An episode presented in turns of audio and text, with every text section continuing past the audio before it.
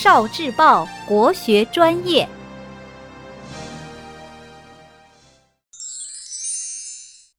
语文加油站。宗璞笔下的花，水仙，绿色的芽渐渐长成笔挺的绿叶，好像向上直指的剑。然后，绿色似乎溢出了剑锋，染在屋子里。在北风呼啸中，总感到生命的气息。差不多在最冷的时候，悄然飘来了淡淡的、清冷的香气，那是水仙开了。小小的花朵，或仰头，或颔首，在绿叶中显得那样超脱，那样悠闲。淡黄的花心，素白的花瓣，若是单瓣的，则格外神清气朗。在线条简单的花面上，洋溢着一派天真。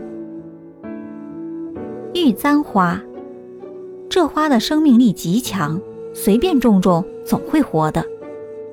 不挑地方，不捡土壤，而且特别喜欢背阴处，把阳光让给别人，很是谦让。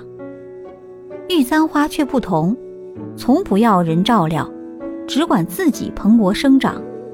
往后院月洞门小径的两旁随便移栽了几个嫩芽，次年便有绿叶白花点缀着夏末秋初的景致。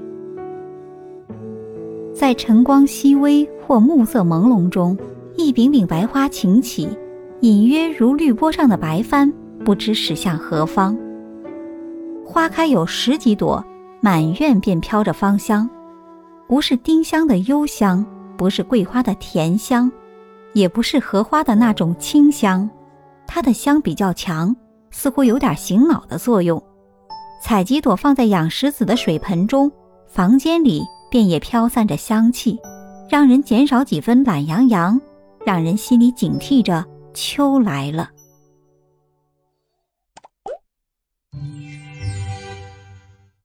聆听国学经典，汲取文化精髓。关注今生一九四九，伴您决胜大语文。